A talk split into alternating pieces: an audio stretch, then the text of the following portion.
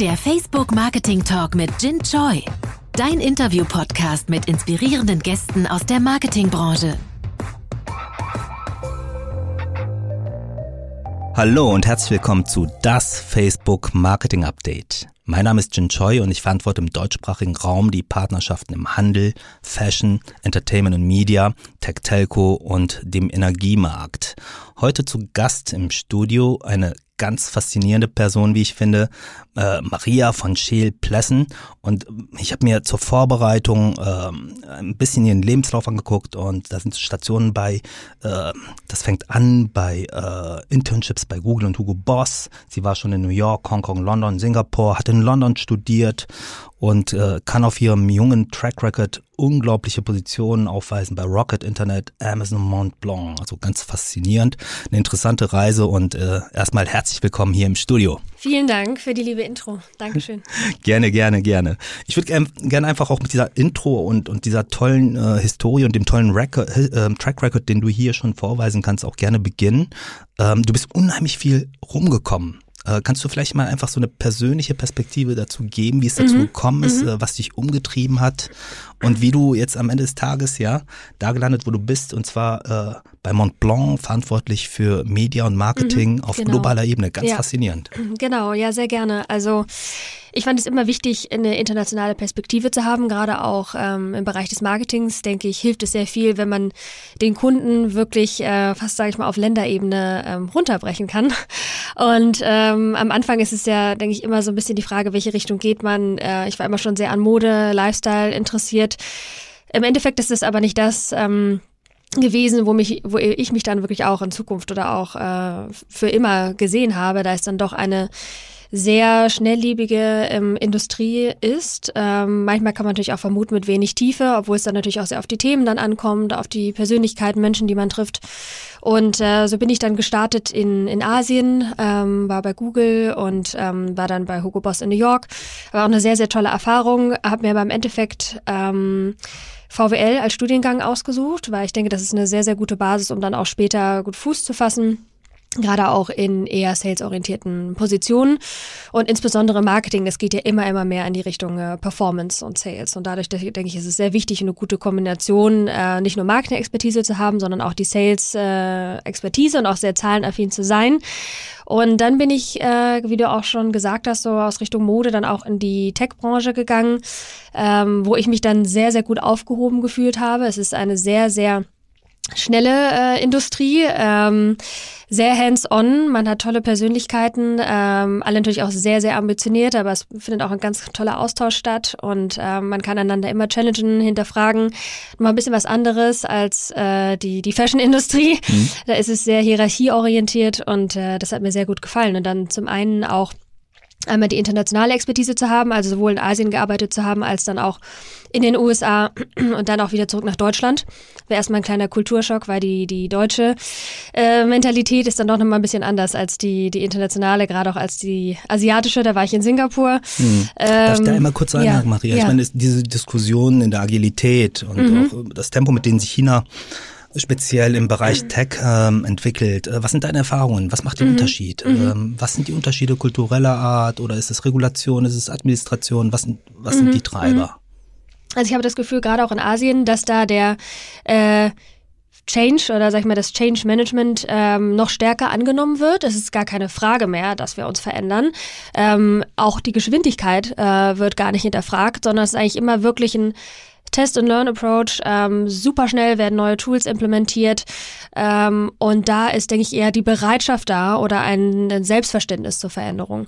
In Deutschland habe ich die Erfahrung gemacht, es ist alles etwas behäbiger. Es wird erstmal hinterfragt. Es dauert grundsätzlich auch immer etwas länger.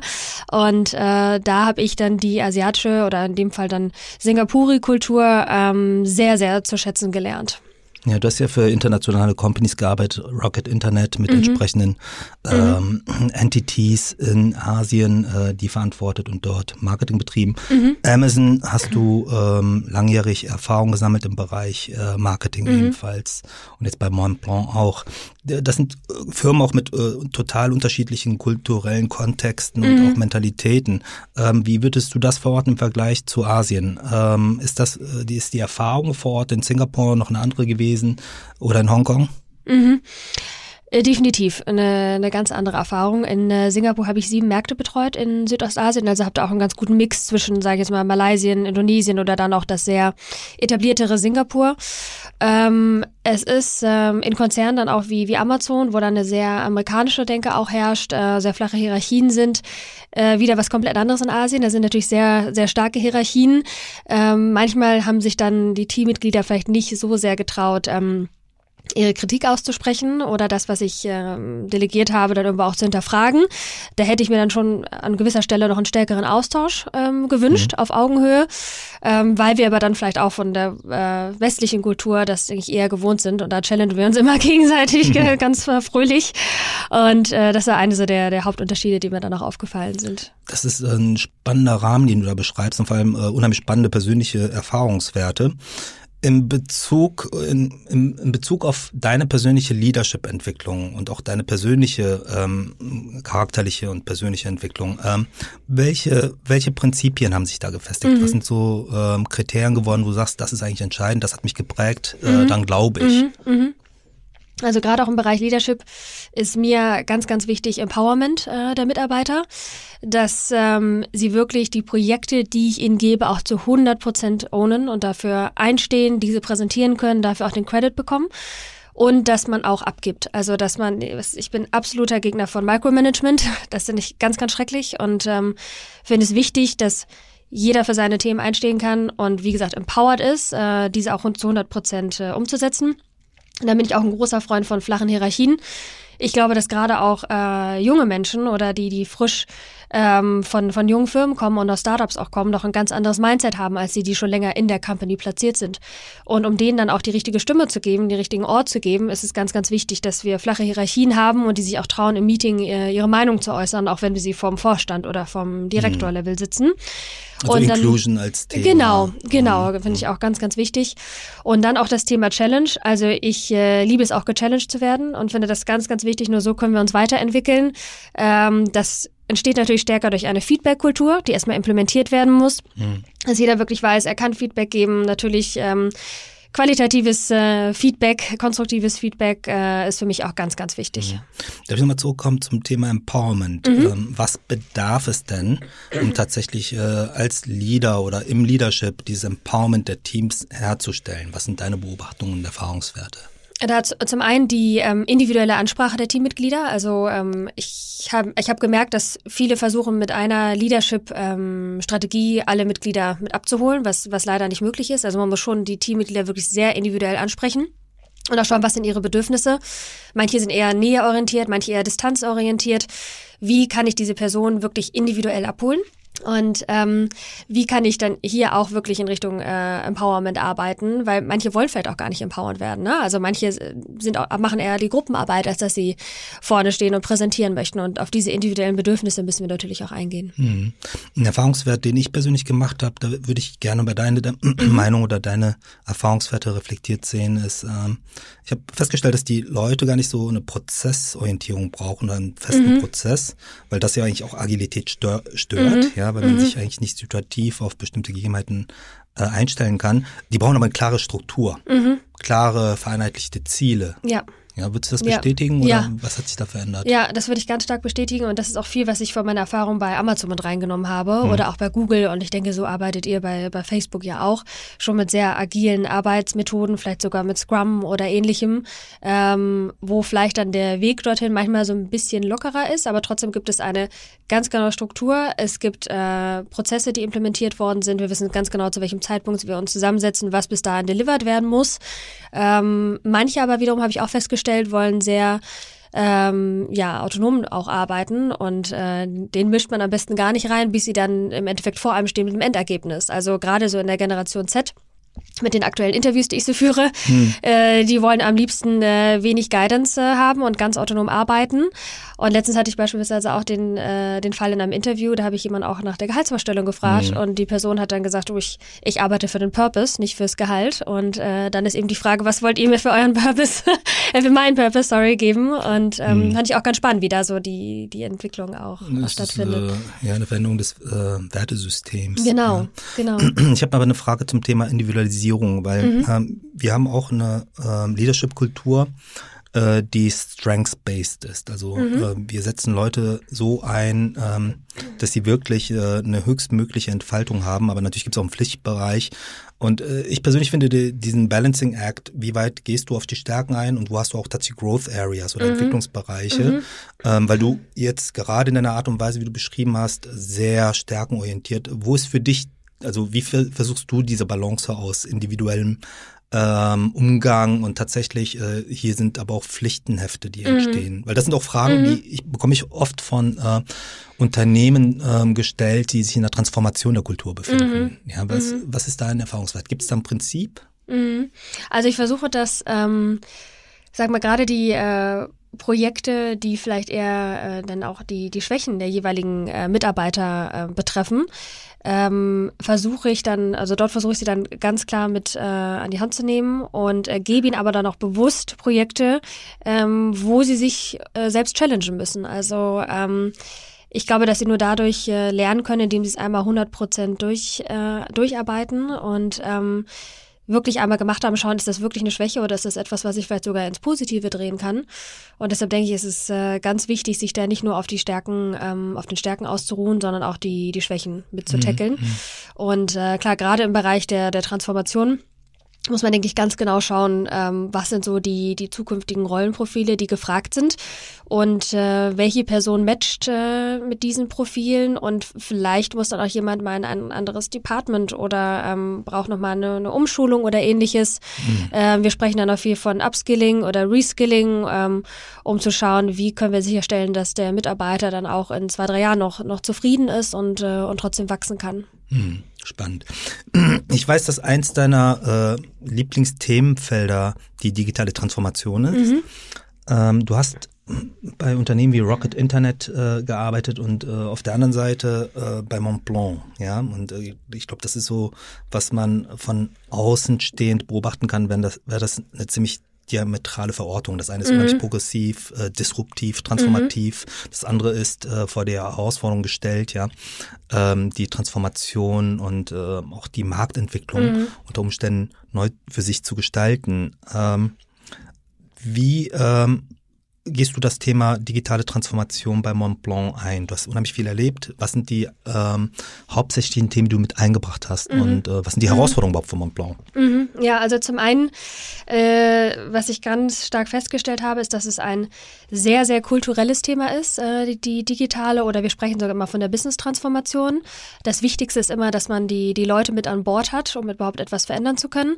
Äh, die Expertise, die ich mit reinbringe, ähm, ist, denke ich, so die, sag ich mal, New Work-Erfahrung, die, die Agilität, äh, das Aufbrechen von, von Hierarchien ähm, und auch so die, die Tech-Expertise, also ähm, welchen Tech-Stack wir beispielsweise ähm, nutzen wollen in der Zukunft, wie können wir das Online-Offline-Tracking weiter miteinander verzahnen, wie können wir auch die, die Offline-Conversions mit integrieren in den User-Journey. Das sind so die Punkte, die im Bereich digital, die ich mit reinbringe, weil ich das quasi schon einmal zu 100 Prozent ausgeführt habe. Ähm, sie habe ich damals jetzt auch bei Montblanc sehr, sehr viel Potenzial gesehen und sehe es immer noch, äh, die Marke da auch auf dem Weg äh, ganz stark zu pushen und sehe das als eine meiner, meiner Kernaufgaben. Und wir haben intern auch eine digitale Transformations-Taskforce gegründet, um wirklich auch verschiedene Departments mit abzuholen. Da sind dann auch wirklich von HR, genau, mhm. genau. Mhm. Und da sind wirklich von HR, äh, Marketing bis hin zu Sales, äh, IT wirklich je, aus jedem Bereich jemand dabei, um dann auch sicherzustellen, dass wir den Buy-in haben aus, aus allen Departments. Ja, und die Inkludierung, ne? genau. Inclusion, jeder, genau. jeder Fachabteilung eine Stimme zu geben genau. und äh, am Prozess teilhaben zu lassen. Ja, genau. Was sind die wichtigsten ähm, Themen? Also du hast eben gesagt, Kultur ist ein ganz, ganz wichtiges Thema, aber wenn du äh, mal so eine Prioritäten ähm, Aufstellung der Prioritäten mhm. machen würdest für die digitale Transformation, ähm, wie würde die aussehen? Mhm. Mhm. Also zum einen ähm, die Menschen mit mhm, abzuholen, mhm. also wirklich eine ähm, beständige Kommunikation zu haben im Unternehmen, die Kommunikationsflüsse auch entsprechend zu bestimmen, zu wissen, wer ist wo im Lead, also wirklich auch äh, Leadership auf äh, Department-Ebene. Dann sollten wir uns auch ganz klare Ziele stecken, also wirklich, was ist realistisch äh, für uns und gerade auch ähm, als Mont Blanc, als sehr traditionelle äh, Marke, die auch sehr, sehr vorsichtig ist natürlich mit ihrem Brand-Image. Was ist überhaupt für uns realistisch? Also wirklich ganz klare äh, Zielvorgaben. Und dann denke ich, ist auch wichtig, sich darüber im Klaren zu sein, dass wir nicht alles intern transformieren können, sondern dass auch gewisse Dinge eventuell zum Beispiel über eine Akquisition oder ähnliches passieren mhm. müssen. Also man muss sich, glaube ich, von dem Gedanken verabschieden, dass man ein äh, ja mehr als ja, 100 Jahre altes Unternehmen äh, innerhalb mhm. von ein, zwei Jahren digital transformieren kann. Mhm. Und da arbeiten wir noch sehr viel mit Experten zusammen, die diese Transformation mhm. schon einmal komplett vollzogen haben. Ähm, Kultur hast du genannt, ähm, die Mitarbeiter müssen mitgenommen werden. Ähm, ich interpretiere so ein bisschen heraus, da, da geht es auch um die ähm, Kommunikation, die mhm. digitalisiert mhm. und transformiert mhm. wird. Mhm. Was passiert denn auf der Supply Chain Ebene? Äh, was passiert auf äh, Ebene der Insights? Was passiert auf Ebene der äh, des Market Landscapes für eure mhm. Produkte? Mhm. Äh, Luxury Market, wenn man so möchte, und da halt im sehr spezifischen Bereich. Wie geht ihr damit um? Also ähm, Segmenterweiterung. Ähm, ja, äh, genau. Also äh, wie du auch schon sagst, ähm, Segmente haben wir sogar schon erweitert. Äh, das Produktportfolio Portfolio, um auch gerade ähm, für Generation Y und Z äh, auch relevant zu bleiben. Mehr Lifestyle-Produkte haben wir integriert. Ähm, in Richtung Supply Chain äh, sehen wir viele Prozesse, die automatisiert worden sind. Ähm, auch ganz spannend. Da werden wir oftmals dann eben auch von unseren Partnern gepusht, ähm, um uns schneller dort zu transformieren. Ähm, da ist auch dann zum Beispiel Robotics ein großes Thema, auch innerhalb der Produktion. Also ähm, welche Prozesse ähm, dort aktuell ähm, verkürzt werden können ähm, oder automatisiert werden können. Es findet eine unheimliche dynamische Transformation der Märkte und, und verschiedene Industrien statt, aber auch äh, die Konsumenten entwickeln sich mhm. im Mediennutzungsverhalten, im Konsumverhalten mhm. mörderisch schnell. Mhm. Welche Megatrends macht ihr dort aus und wie stellt ihr euch mit euren Produktsortimenten darauf ein? Mhm. Ah, genau, also unser Produktsortiment ist äh, in dem Sinne erweitert worden, als dass wir uns auch stärker auf Lifestyle-Produkte jetzt konzentriert haben. Wir haben zum Beispiel Smartwatch gelauncht, wir haben das Augmented Paper, ähm, wir haben auch viel stärker ähm, auch Lederprodukte, die wir aktuell kommunizieren, auch in unseren äh, Kampagnen. nicht gegen den Trend, darf ich ganz provokativ einmal kurz hier fragen? Nee, nee, also Recyclable Leder. okay, gut. genau, ja. genau. Ähm, genau, oder eben auch äh, der genau Lifestyle-Produkte. Und äh, die Ledersachen sind auch also wahnsinnig schön und ähm, sehr ansprechend, halt eben auch gerade so für Business Travelers ähm, im, im, jungen Sortiment. Das sind äh, ziemlich äh, Kategoriesprünge, die ihr da vorgenommen habt. Genau. Wie habt genau. ihr das, wie geht ihr das an? Also äh, das ist ja schon eine Herausforderung. Heiert ihr die Experten, probiert es aus? Wie geht ihr vertrieblich vor allem vor? Mhm. Ähm, also wir machen viel äh, Market Research und äh, auch Analysen. Da arbeiten wir zum Beispiel auch mit Nielsen zusammen. Ähm, wir haben immer Brand Uplift oder Brand Awareness Studies, äh, Pre- und Post-Campaign, um so ein bisschen auch die verschiedenen Assets, äh, die verschiedenen Kommunikationsansätze zu A, B, C testen. Ähm, so machen wir das dann auf digitaler Ebene. Ähm, offline ist es für uns wirklich ein Test-and-Learn-Approach und da ähm, profitieren wir eben auch sehr von der Gruppe von Richemont. Ähm, da haben wir auch tolle andere Marken wie Cartier, IWC, Piaget etc. Und ähm, deshalb äh, haben wir da schon gute Learnings, auch ähm, welche Produktvielfalt äh, gut, gut läuft ähm, und haben da schon viele Market Research äh, Analysen gemacht, ähm, mit, wie wir uns dort weiter aufstellen. Hm. Der Luxusmarkt, äh, wenn du dir das mal anschaust mit den Erfahrungswerten, auch aus breiteren Märkten herauskommend, äh, hat der besondere Chancen innerhalb des digitalen mhm. Wandels ja, und mhm. der Veränderung, die stattfindet, oder besondere Herausforderungen? Mhm. Genau, also sowohl als auch. Also bei den Chancen ähm, also die Chance ist gleichzeitig auch eine Herausforderung eigentlich, weil ähm, der, der Kunde fordert äh, immer mehr Emotionalität äh, in den Produkten, fordert Nachhaltigkeit und äh, was gleichzeitig natürlich als Unternehmen ähm, eine stetige Veränderung äh, bedarf, also was, mhm. wo wir uns wirklich ganz, ganz schnell anpassen müssen. Und ähm, gerade auch so die Relevanz von, von Luxusprodukten ist immer, oder höre ich immer wieder und ähm, sehe eben auch, dass wir viel in äh, Offline-Aktivierungen, in Brand Experience investieren müssen wir sehen auch andere Luxury-Player, so wie Gucci oder Louis Vuitton, die viel über Pop-Ups dann auch machen, um dadurch irgendwie auch schneller ihre Marke zu transformieren, weil manchmal geht's nicht über die Website als Flagship-Store oder über die Boutiquen, äh, wo man nicht so schnell das äh, Konzept erneuern kann, sondern es geht dann eben schneller, wenn man in einem coolen Hotspot, City Center was, Shanghai oder City Center London oder ähnliches, ähm, Pop-Up-Aktivierung macht und dort auch viele Neukunden gewinnen kann. Mhm. Ähm, und das ist eigentlich eine große Challenge, ähm, aber eben auch der Vorteil, dass wir relevant bleiben können, ähm, indem wir uns auch den, den Bedürfnissen der, der neuen Generation auch anpassen. Mhm.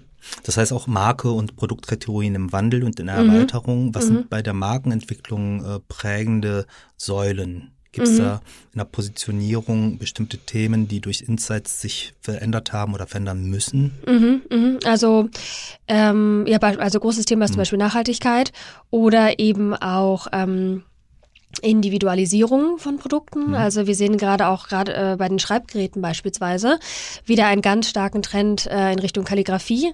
Ähm, viele Artists, mit denen wir jetzt auch zusammengearbeitet haben in der Vergangenheit, sogar auch Graffiti-Artists, äh, die dann aber vorher quasi skizzieren mit dem Mont Blanc Stift, äh, was sie genau ähm, an die Wand bringen möchten. Und ähm, da geht wieder ein ganz großer Trend in Richtung Heritage, äh, Kultur und ähm, wirklich auch zu den äh, Marken, die schon eine sehr, sehr lange Tradition haben und dann eben auch eine gewisse, gewisse Legacy. Mhm. Ja. Klasse. Kannst du mal von äh, einer Kampagne vielleicht ganz konkret berichten, die mhm. du super spannend mhm. findest persönlich, wo ihr sagt, da haben wir einen verdammt guten Job gemacht, wo all mhm. diese neuen Ansätze mit eingeflossen sind? Mhm. Ja, sehr gerne. Also beispielsweise von der Summit-Kampagne, das ist unsere Smartwatch, äh, die haben wir im letzten Jahr gelauncht und ähm, das war das erste Mal, dass ich auch ähm, Attributionsmodelle mitverwendet habe, also wirklich Online- und Offline-Conversion-Tracking und auch die ähm, Verkäufe, die über Callcenter reingegangen sind, weil über in der Luxusindustrie werden noch viele Verkäufe übers Callcenter getätigt. Ähm, sind natürlich auch manchmal etwas ältere Personen eventuell, die dann äh, gar nicht auf die Website gehen, sondern sofort beim, beim Kundenservice anrufen, um dann aber auch die Produkte, die ja bei zum Beispiel die Smartwatch bei 700 Euro losgehen, dann wirklich telefonisch zu bestellen. Und äh, da hatte ich quasi das erste Mal einen, äh, ich würde sagen, fast äh, perfekten äh, User Journey aufgezeichnet mhm. und Purchase Journey. Und äh, die Kampagne ähm, lief in unseren äh, fünf größten Märkten. Mhm. Ähm, und äh, wir haben dann verschiedene Target Audience auch genutzt, weil das war natürlich auch ein Spagat für uns, äh, in die Richtung Tech Product zu gehen. Dafür mhm. sind wir nicht bekannt als Montblanc. Und deshalb war es für uns wirklich ein Test-and-Learn-Approach und ich habe äh, die verschiedenen Audiences gegeneinander getestet, um zu schauen, was am besten funktioniert. Mit welchen Creatives und welchen Genau, mit Assets. welchen Creatives, mhm. äh, genau, äh, und auch welche Charakteristika dann auch in, in der Target Audience, welche mhm. ähm, Altersgruppe ist die, die am besten performt, mhm. äh, welche, welches Geschlecht, ähm, mhm. Income-Level mhm. etc. Und ähm, dann habe ich ähm, zum, anderen dann auch die verschiedenen Social-Media-Channels gegeneinander getestet. Mhm. Also natürlich mhm. Facebook war auch mit dabei, ähm, Instagram und äh, Snapchat. Und dann ähm, haben wir offline auch Out-of-Homes gehabt. Auch ganz starker Trend geht gerade wieder in Richtung digitale Out-of-Homes, also mhm. wirklich die Videos, die wir dann auch ähm, in den High Street sehen. Ich und eine Frage, und zwar zu der Asset-Gestaltung, der mhm. Creative-Gestaltung. Habt ihr das verzahnt? Habt ihr verschiedene Teams für Above the Line und äh, neue digitale Kanäle oder ist das vereinheitlicht bei euch? Wie vereinheitlicht, ja, vereinheitlicht, genau, ne? genau. Das ist, äh, ist ein Team und wir haben mhm. auch gerade die äh, Creative Agentur gewechselt. Wir sind jetzt bei White Kennedy mhm. in Amsterdam und ähm, mhm. sind also auch sehr happy. Aber es jetzt kommt alles aus einer Hand, weil ich glaube, es ist wichtig um für Omnichannel Experience, um das auch ähm, sicherzustellen, dass wir, dass alles aus einer Hand kommt. Äh, und das lasst ihr komplett dann extern produzieren dann entsprechend? Genau. Ja. Genau. Äh, und wie hat diese Transformation, das ist schon ein ziemlicher Wandel, wenn mhm. man sich das vor Augen führt. Wie mhm. habt ihr das implementiert? Mhm. Ähm, also es hat wirklich eine Weile gedauert, ähm, muss, also muss ich, muss ich dazu sagen. Ähm, wirklich um intern auch alle Personen, alle Stakeholder dementsprechend abzuholen, mhm. dass wir nicht mehr uns zwischen Online und Offline entscheiden, sondern es wirklich als äh, ja komplettes, Ecos komplettes mhm. Ecosystem äh, mhm. sehen. Mhm. Ähm, und wir haben aber, oder wir arbeiten ganz, ganz eng mit der Agentur zusammen. Die sind auch mehrmals die Woche bei uns. Ähm, wir sind oftmals bei ihnen. Also wir haben einen ganz, ganz äh, engen Austausch miteinander. Mhm. Wie funktioniert das auf der internationalen Ebene? Wie kannst du gewährleisten, dass die Best Practices und die ganze Agilität Qualität, die mhm. aufbaut, ja, dass es mit den anderen Teams geteilt wird. Mhm, mh. Ja, das ist auch ein, eins meiner mhm. größten Topics mhm, aktuell. Mhm. Ich habe ja 22 Märkte, die mhm. ich leite und die sind eben auch sehr, sehr unterschiedlich, jetzt von China äh, bis Portugal beispielsweise, sehr unterschiedlich von ihren, äh, von ihren Herausforderungen. Und äh, wir haben äh, Prozesse ähm, implementiert, also wirklich, wir haben wöchentliche Calls äh, mit allen Marketingdirektoren. Ähm, wir haben auf der anderen Seite aber auch ein Dashboard äh, implementiert, zu dem alle Märkte äh, Access haben. Es ist, wird in Echtzeit aktualisiert und es bindet 80 Prozent unserer äh, Mediakanäle schon mal mit ein über API, was super mhm. ist. Also da kann dann auch ein Markt sehen, was genau in ihrem jeweiligen Markt aktuell ausgeführt wird. Äh, welche, ähm, welche Zielgruppe wird verwendet, was ist der ROI, äh, wie lange geht die Kampagne noch und wie viel ist ausgegeben worden. Ähm, genau, damit, dadurch geben wir ihnen mehr Transparenz, äh, was, was sehr, sehr wichtig ist. Mhm. Womit du ja wieder bei dem Thema bist, was äh, du zu Anfang äh, beschrieben hast, dass Marketing ergänzt werden muss durch mhm. äh, Sales. Mhm. Wir nennen das bei uns Brandformance, aber ich finde das ganz, ja, ganz das toll, wie du das äh, ja. beschreibst, auch mit, den, mit dem Test and Try, mit mhm. dem Agilitätsansatz, äh, was speziell, wenn es um ähm, Performance-Business und, und Conversion geht, glaube ich, auch äh, einfach richtig ist. Mhm. Ne? Und mhm. das datengestützt äh, mhm. entsprechend äh, begleitet. Hm, ich hätte ein ganz anderes äh, wichtiges Thema, was im Kontext von Kultur und Transformation natürlich auch ähm, ähm, äh, eines der Prioritäten darstellt, meines Erachtens. Äh, Women Leadership, Female Leadership. Mhm. Ähm, ich weiß, dass du dich für das Thema sehr stark engagierst und einsetzt. Mhm. Ähm, wie geht ihr damit bei Mont Blanc um? Was sind deine Prinzipien? Wie versuchst du das ganze Thema Diversity und Female Leadership äh, mit Empowerment und Drive anzugehen? Mhm, mh. Da würde ich eher aus, äh, aus meiner Brille sprechen mhm. ähm, zum Thema Female Leadership. Ähm, mhm. Ich habe einen äh, ja, Lean-In Circle gegründet, Toll. was ja auch auf dem äh, mhm. Konzept von Sheryl Sandberg äh, beruht. Und ähm, wir sind äh, zehn Frauen bei Mont Blanc, treffen mhm. uns regelmäßig. Jeder bereitet seine Themen vor, die wir als wichtig im Bereich Female Leadership erachten. Beispielsweise rhetorische Skills, ähm, Leadership Skills, Skills, äh, Lateral Leadership ist auch ganz mhm. wichtig. Wie mhm. kann ich Stakeholder, äh, die mir vielleicht äh, übergeordnet sind, trotzdem dazu bewegen, etwas für mich zu, zu tun, für mich auszuführen. Und äh, da bereitet jeder dann immer eine Session vor. Ähm, oder wir treffen uns mit Entrepreneurs, äh, wir aus der Region, haben auch viele Guest-Speaker mit dabei. Also das macht sehr, sehr viel Spaß, das ist sehr bereichernd. Und dann finde ich es auf Konferenzen auch mal ganz wichtig. Ähm, das zu, zu highlighten auch, das Thema, weil gerade in dem Bereich äh, digital oder Tech oder auch Brandformance, äh, auch gerade in den sehr performanceorientierten äh, Berufen sehe ich immer noch sehr wenig Frauen. Und auch aktuell zum Beispiel suche ich äh, sehr tech-orientierte Positionen in meinem Team, mhm. ähm, auch zum Beispiel in Richtung Data Scientist. Und da habe ich auch wirklich als Bewerber 90 Prozent Männer. Und das ist auch mal so die Frage, wie, wie geht man dann damit um? Ich möchte natürlich auch ein äh, Team haben, was sehr divers ist. Mhm. Ähm, andererseits, wenn die Skillsets schon so stark ausgereift sind, mhm. ähm, es ist, bedarf es wirklich immer einer sehr, sehr individuellen Betrachtung. Und es dauert natürlich auch immer so ein mhm. bisschen, das dann auch für mich, mein eigenes Team dann zu mhm. implementieren. Mhm. Genau. Danke fürs Teilen. Noch einmal zurück zu Business-Themen. Ähm, wir haben äh, einerseits äh, die Plattformökonomie, die entsteht und die Ecosystems. Ähm, ich denke, so wie du es beschreibst, ähm, es beidert die schon ganz gut mhm. in den verschiedenen mhm. äh, Plattformökonomien und versucht das Ganze sehr äh, impactgetrieben zu beobachten. Auf der anderen Seite haben wir Marketplaces, ähm, den Direktvertrieb, aber auch den klassischen Retail. Mhm. Wie siehst du da die Schwerpunkte und die Entwicklung ähm, in den nächsten Jahren für Montblanc? Also zum einen ähm, in Richtung äh, E-Commerce, ähm, also sagen wir mal so, der Retail wird sich eher in Richtung äh, E-Commerce noch äh, orientieren. Ich denke, es ist wichtig, Standort äh, ja, orientierte Boutiquen zu haben, also wirklich an den, sag ich mal, Hotspots präsent mhm. zu sein. Ähm, andererseits ist es auch sehr, sehr wichtig. Für die ähm, Markenbildung. Genau, die für die Markenbildung, genau, ja, okay. genau. Ähm, auf der anderen Seite sehe ich einen ganz starken Trend ähm, in Richtung äh, E-Commerce, gerade auch in China, beispielsweise Tmall auch ähm, mhm. von Alibaba wo wir auch launchen werden, ähm, zusammen mit weiteren äh, Luxusmarken. Die sind ja auch schon jetzt äh, ongeboardet. Das geht jetzt äh, wirklich super, super schnell.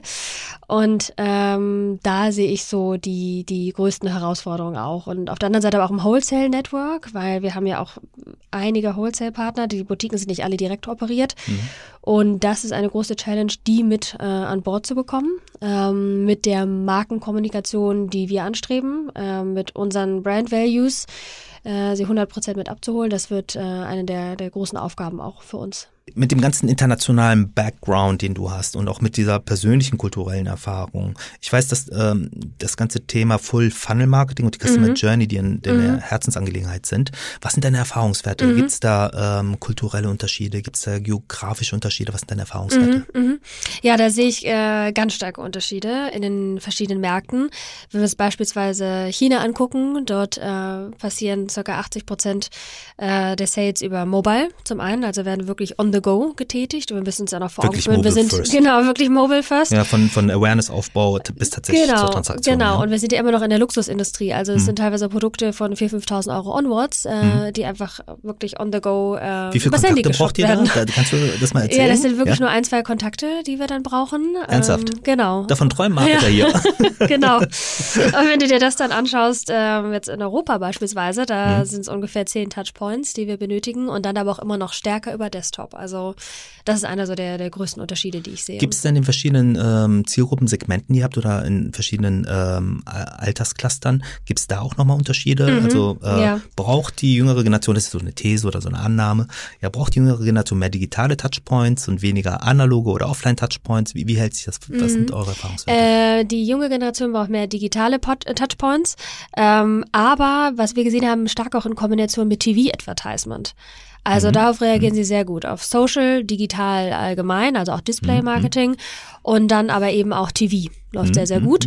Und eben es gibt auch gerade noch einen starken Shift in Richtung digitale Out-of-Homes und Out-of-Homes, ähm, was auch sehr, äh, sehr gut laufen kann. Und äh, zum Beispiel in Shoreditch oder sowas, wenn man da ein tolles äh, Wraparound hat über ein Haus, ähm, ist das eben auch sehr ausgefallen und äh, fällt gut auf. Wir haben die Erfahrung auch über Forschung in vielen Märkten gemacht, dass die Kombination aus ähm, TV plus Facebook und Instagram äh, synergetisch hervorragend funktioniert. Ne? Also von daher kann ich das äh, Ganze auch hier äh, unterstützen. Ähm, bei der jungen, äh, jungen Zielgruppe haben wir allerdings auch wiederum äh, die Erfahrung gemacht, äh, dass natürlich da die Reichweiten in den klassischen traditionellen Kanälen auch äh, am stärksten rückläufig sind. Ne? Wie siehst du da den Trend kommen? Mm, Da sehe ich eigentlich gerade einen Zuwachs in der jüngeren Audience. Das ist bei mir dann 20 bis 24 Jahre alt.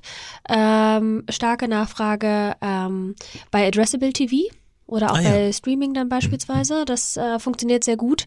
Ähm, und offline dann eher bei den digitalen Out-of-Homes, zum Beispiel in Bürogebäuden. Also wirklich dann ähm, äh, sag ich mal, Business-Leute, die aber gerade erst den ersten Job gestartet haben, aber vielleicht gutes Gehalt haben, sich eventuell schon für Luxusprodukt interessieren, das ist dann wieder ganz gut platziert. Also muss man eben sehr, sehr granular vorgehen. Klasse. Ähm, wenn man über Brandformance und über Customer Journey offline und äh, äh, online spricht, äh, ist ja jeder Touchpoint auch eine Markenerfahrung. Wie äh, harmonisiert ihr kanalübergreifend diese Brand Experience? Habt ihr da mh, je Kanal bestimmte Prinzipien, denen ihr folgt? Ist es Wine Kennedy, die euch dabei helfen, ähm, die ihr bewusst äh, dafür ausgewählt habt, äh, integriert für euch äh, Kommunikation zu gestalten? Äh, wie funktioniert das bei euch? Ähm, also da haben wir bei den, äh, bei den Marketingkanälen ähm, arbeiten wir sehr, sehr eng mit Wyden Kennedy zusammen und natürlich auch mit unseren internen Departments, zum Beispiel auch Visual Merchandising, um sicherzugehen, dass die Boutique-Erfahrung nicht zu sehr äh, sich unterscheidet von der Online-Erfahrung. Das ist immer ein ganz großes Risiko, weil man die Boutiquen eben nicht so schnell umbauen kann wie, wie die Website. Und ähm, da bekommen wir eine äh, Recommendation auf Channel-Ebene, auf Asset-Ebene auch von Wyden Kennedy und äh, brechen das dann entsprechend runter. Auch mit den äh, Brand Ambassadors, die wir da nutzen, mit unseren, wir nennen die die Markmakers, also die Personen, die äh, wir jetzt in ja, Brand Ambassador nutzen. Das muss kein äh, Schauspieler sein. Jetzt gerade haben wir zwar Hugh Jackman, aber es kann auch ähm, Architekt sein oder ein Koch oder ähnliches. Hauptsache jemand, der in seinem Bereich ähm, viel Einfluss nimmt und äh, ja, die Menge bewegt. Meinungsbildendes. Genau, sozusagen. Meinungsbildes, genau, genau. Und wie viele Brand Ambassadors sind für euch unterwegs und spielen Micro-Influencer für euch überhaupt eine Rolle? Mhm. Ja, also wir haben äh, bisher Hugh Jackman als äh, ja, Brand Ambassador. Das wird sich nochmal ändern. Da bekommen wir noch drei weitere Influencer mit dazu. Und äh, zum anderen arbeiten wir auch mit Micro-Influencern zusammen. Wir gehen gerade weg von den großen Influencern, ähm, weil da eben die Conversion nicht mehr ganz so gut äh, performt. Und wenn man dann so einen Multiple-Product-Ansatz fährt, wie manche Influencer das teilweise tun, ist es eben auch schwierig, sich da noch entsprechend als Marke mit zu platzieren. Und äh, ja, wir, wir fahren sehr gut mit so einem Micro-Influencer-Ansatz. Maria, wenn du dir etwas von Facebook und Instagram wünschen dürftest oder eine Frage formulieren dürftest, was wäre Mhm. das? Also ich finde ganz spannend bei euch den Brandformance-Ansatz, was für mich als Luxusmarke, ähm, für die ich stehe, auch sehr, sehr wichtig ist, ähm, weil wir immer auch sicher gehen müssen, dass wir Brand Desirability äh, anheben, dass wir als Luxusmarke auch in Zukunft äh, relevant sind und die richtigen Werte kommunizieren. Und auf der anderen Seite sind wir eben auch sehr produktorientiert und äh, müssen natürlich auch am Ende des Tages unsere Sales generieren. Mhm. Also wenn du da, sage ich mal, Tipp hast oder Best Practice auch vielleicht für den Bereich Brandformance, wäre es natürlich mhm. super spannend. Mhm. Wir haben von äh, verschiedenen Produktkategorien ausgehend, verschiedenen Industrien ausgehend, verschiedene Erfahrungswerte gesammelt. Im Luxusbereich mhm. wird uns zurückgespielt, dass äh, spitzes granulares Targeting idealerweise auf Basis von CM-Daten mhm. sehr gut funktioniert. Das sind die Custom Audiences. Mhm. Ähm, in unserer DNA ist das ganze Thema dynamisches Retargeting natürlich verankert, mhm. äh, wo unsere Algorithmen, glaube ich, inzwischen äh, entlang des gesamten Funnels über Interessen und Verhalten basiert ja. eine tolle Optimierung erlauben bei äh, Kategorien äh, und bei weniger gesättigten Märkten oder wo das Zielgruppenpotenzial größer ist und das ist, sag ich mal, nicht unbedingt bei Luxus, mhm. ja, haben mhm. wir festgestellt, dass speziell im Awareness-Bereich die breite Streuung mhm. und das weniger granulare Targeting entscheidend sind. Und ich glaube, dann ist einfach die Fragestellung, sein Ecosystem so aufzubauen, ja. dass man speziell die Offline-Conversions sehr gut bewerten kann. Mhm. Da gibt es verschiedene mhm. Attributionsmodelle. Ähm, wichtig ist, glaube ich, da einfach ähm, nicht an Last Click zu denken, ja. ähm, sondern wirklich tatsächlich über die Customer Journey zu mhm. gehen. Ich glaube, da sind wir mhm. schon sehr, sehr mhm. weit. Mhm. Ja, und äh, Lösungen zu finden, die wir auch anbieten. Ja, also bei uns kannst du Offline-Conversion schon einbinden, die gesamte ja. Systematik und dann tatsächlich auf, auf Identitätenebene über CRM-Daten ausgesteuerte Kampagnen dementsprechend dann wirklich im Sales Impact sowohl online, ja, als auch offline mhm. ähm, ähm, zusammenführen. Ne? Ja. Das ist, glaube ich, etwas, was ähm, ähm, einige Partner schon äh, natürlich nutzen und äh, was sehr erfolgreich funktioniert, in den weniger progressiven Märkten, in den weniger entwickelten Märkten halt äh, noch äh, vor Herausforderungen steht in Richtung äh, Kompetenzen, das mhm. Ökosystem aufbauen, die richtigen Dienstleister dafür zu mhm. finden. Aber möglich ist das jetzt schon. Okay. Ja, super. Vielen Dank. Ich danke dir für die Zeit. Das war ein ganz tolles Gespräch, liebe Maria. Vielen ja, Dank dir ja. auch. Hat mir sehr viel Spaß gemacht. Mir auch. Dankeschön. Dankeschön. Das Facebook Update. Deine wöchentliche Podcast-Dosis aus erster Hand rund um das Thema Digitalisierung. Jetzt abonnieren in der Podcast-App eurer Wahl und up to date bleiben.